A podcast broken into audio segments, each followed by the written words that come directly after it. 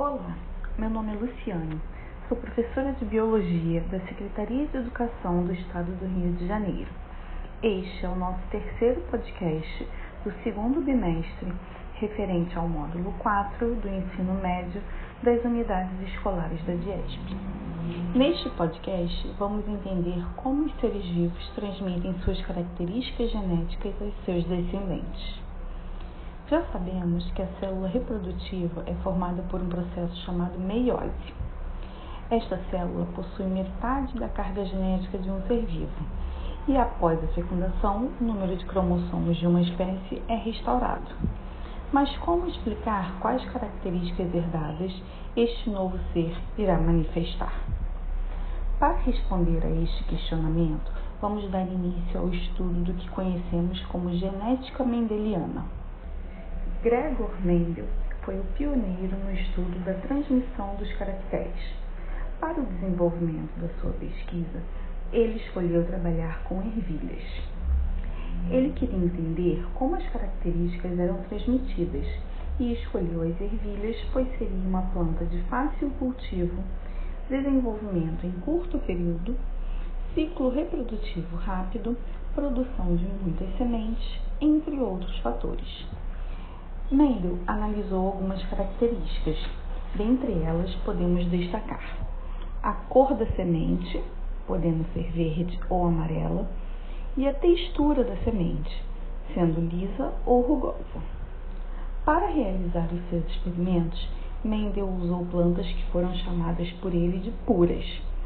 Essas linhagens caracterizavam-se por serem fruto de autofecundação por várias gerações para obter plantas puras, ele realizava a autofecundação e analisava os descendentes, que deveriam possuir a mesma característica da planta que as originou.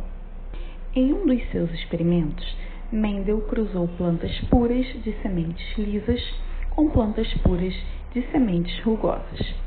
Ele esperava obter indivíduos que fossem uma mistura entre as características lisa e rugosa Entretanto, o que ele observou nesses indivíduos foi a presença apenas de sementes lisas.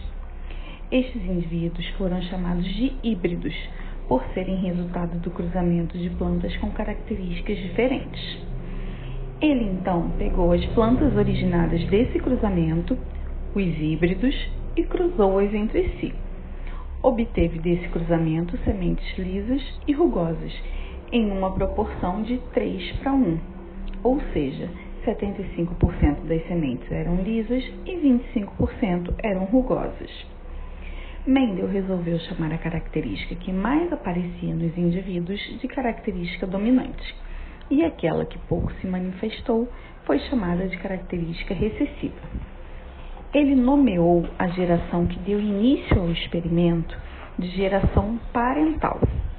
A primeira geração de filhos foi chamada de F1 e a segunda geração recebeu o nome de F2.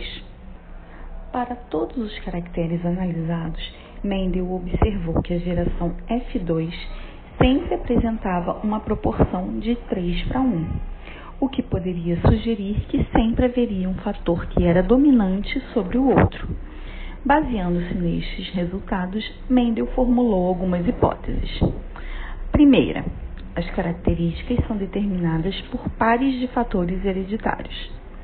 Segunda hipótese: um fator é herdado da mãe e outro é herdado do pai. Terceira hipótese: indivíduos ditos puros possuem os fatores iguais. Já os híbridos possuem fatores diferentes entre si e produzem dois tipos de gameta.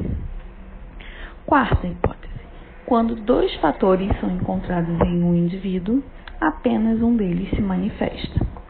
Quinta hipótese: quando os gametas se formam, ocorre a separação dos fatores. Diante dessas hipóteses, originou-se a primeira lei de Mendel, também conhecida como princípio da segregação dos fatores ou princípio da pureza dos gametas, que pode ser enunciada da seguinte forma: Cada caráter é condicionado por um par de fatores que se segrega na formação dos gametas, nos quais ocorrem em dose simples.